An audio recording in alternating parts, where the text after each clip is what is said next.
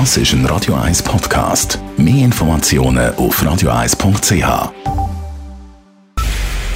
Es ist 9 Uhr. Radio 1, der Tag in 3 Minuten. Mit dem Alles Kral. Die Stadt Zürich plant zusätzliche 600.000 Franken Soforthilfe für die Kriegsvertriebenen aus der Ukraine. Im März ist bereits eine halbe Million Franken für jene Menschen gesprochen worden, die in die Nachbarländer der Ukraine geflüchtet sind. Es brauche nun aber mehr Geld für die humanitäre Soforthilfe, sagte heute Stadtpräsidentin Corinne Mauch. Wir haben im Budget einen Betrag, der ist praktisch aufgebraucht und darum tun wir jetzt präventiv, werde ich im Stadtrat beantragen, dass man einen weiteren Kredit spricht, damit wir eben auch wieder rasch und gezielt können reagieren mit humanitärer Unterstützung dort, wo Bedarf besteht. Mauch zeigte sich auch erfreut über die große Solidarität in Zürich mit den Geflüchteten. Die Hilfsbereitschaft werde aber wohl noch lange gebraucht werden. In Zürich halten sich rund 1700 Geflüchtete auf, je 600 seien in städtischen Unterkünften und Hotels untergebracht, 500 in privaten Unterkünften. Etwa 250 Kinder aus der Ukraine gehen bereits in eine Stadtzürcher Schule. Die meisten davon sind in Regelklassen eingeschult worden. Die Gräueltaten an Bewohnern der ukrainischen Stadt Bucha sind nach Angaben des ukrainischen Präsidenten Zelensky kein Einzelfall. Zelensky wurde per Video zur Sitzung des UNO-Sicherheitsrats zugeschaltet.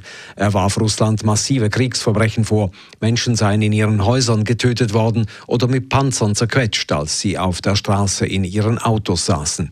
Die Weltgemeinschaft müsse nun sofort handeln, um Putin zu stoppen. Offenbar sollen Satellitenaufnahmen beweisen, dass die Leichen in Bucha Butscha erst nach dem Abzug der russischen Truppen auf den Straßen lagen.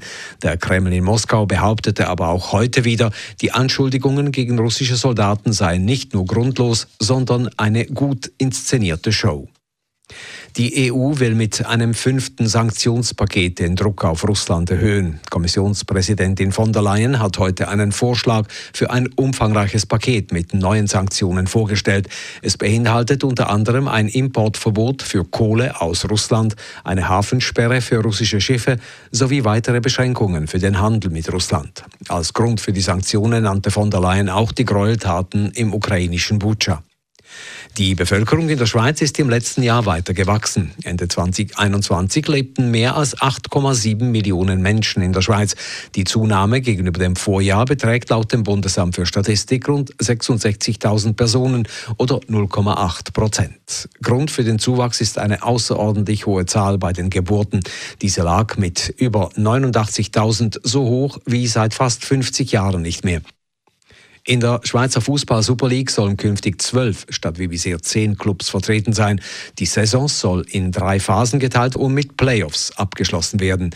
Diese Modusänderung schlägt das Komitee der Swiss Football League vor, nachdem sich die große Mehrheit der Clubs dafür ausgesprochen hat. Die Liga entscheidet darüber Mitte Mai an einer außerordentlichen Generalversammlung. Danach muss noch der Fußballverband zustimmen. Die Modusänderung soll in der Saison 2023-24 starten. Radio 1 Wetter.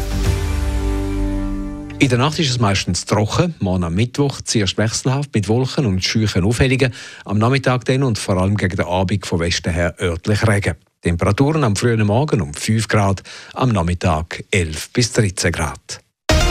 Das war der Tag in 3 Minuten.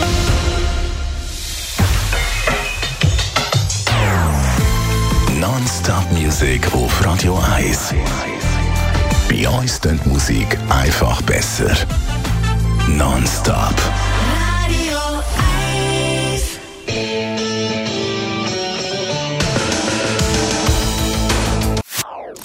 Das ist ein Radio 1 Podcast. Mehr Informationen auf radio1.ch.